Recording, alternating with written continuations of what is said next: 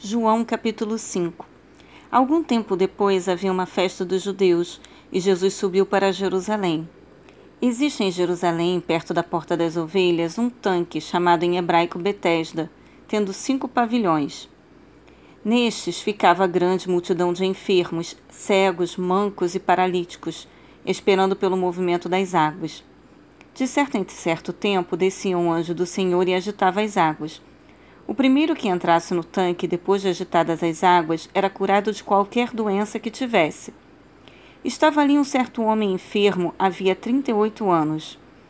Quando Jesus o viu deitado e sabendo que estava assim havia muito tempo, perguntou-lhe: Queres ser curado?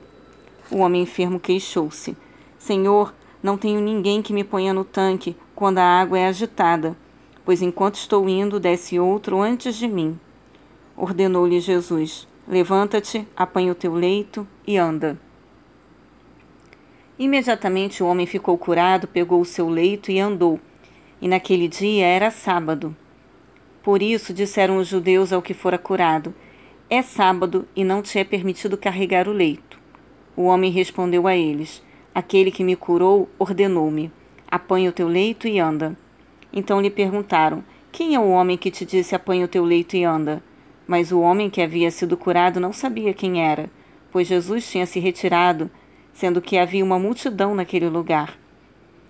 Mais tarde, Jesus o encontrou no templo e lhe disse: Veja que já estás curado, não voltes a pecar para que não te aconteça coisa pior. O homem partiu e disse aos judeus que fora Jesus quem o havia curado. Por essa razão, os judeus perseguiam a Jesus e tentavam matá-lo, pois ele estava fazendo essas coisas durante o sábado. Mas Jesus respondeu a eles: Meu pai continua trabalhando até agora, e eu também estou trabalhando.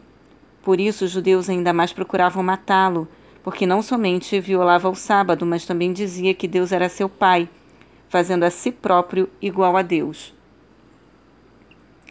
Retomando a palavra, explanou Jesus: Em verdade, em verdade vos asseguro que o filho nada pode fazer de si mesmo, mas somente pode fazer o que vê o pai fazer pois o que este fizer, o filho semelhantemente o faz. Porque o Pai ama o Filho e lhe mostra todas as coisas que realiza, e maiores obras do que estas lhe mostrará, para que vos maravilheis. Pois assim como o Pai ressuscita os mortos e os faz viver, assim também o Filho dá a vida a quem ele desejar. Assim o Pai a ninguém julga, mas confiou todo o julgamento ao Filho, a fim de que todos honrem o Filho exatamente como honram o Pai. Aquele que não honra o Filho não honra o Pai que o enviou. Em verdade, em verdade vos asseguro: quem ouve a minha palavra e crê naquele que me enviou, tem a vida eterna, não entra em juízo, mas passou da morte para a vida. Pois, mais uma vez, verdadeiramente vos afirmo: vem a hora, e já chegou, em que os mortos ouvirão a voz do Filho de Deus, e os que a ouvirem viverão.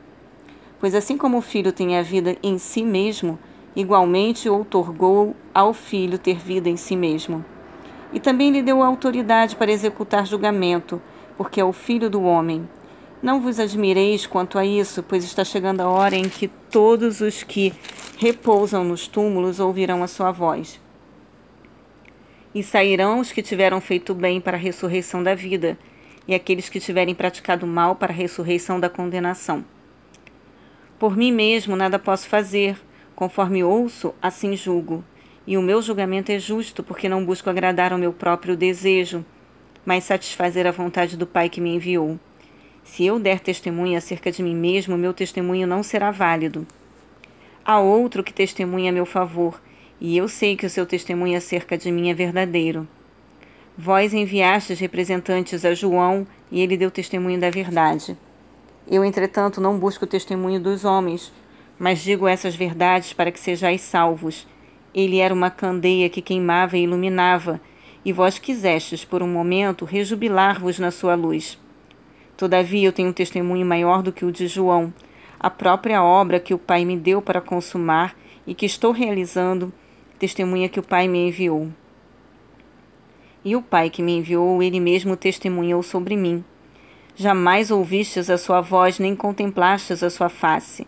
Igualmente, não tendes a sua palavra habitando em vós, porque não credes naquele que me enviou. Vós examinais criteriosamente as Escrituras, porque julgais ter nelas a vida eterna, e são elas mesmas que testemunham acerca de mim. Todavia, vós não quereis vir a mim para terdes a vida. Eu não aceito honra que procede dos homens, mas eu vos conheço bem e sei que não tendes em vós o amor de Deus. Eu vim em nome de meu Pai, e vós não me recebeis. Se outro vier em seu próprio nome, declaro-vos que o recebereis. Como podeis crer, vós que recebeis honra uns dos outros, mas não buscais a glória que vem do Deus único? Não penseis que eu vos acusarei diante do Pai. Quem vos acusa é Moisés, em quem tendes depositado a vossa esperança. Todavia, se de fato cresceis em Moisés, de igual modo haverias de crer em mim, pois foi a meu respeito que ele escreveu. Mas se não credes em seus, seus escritos, como crereis em minhas palavras?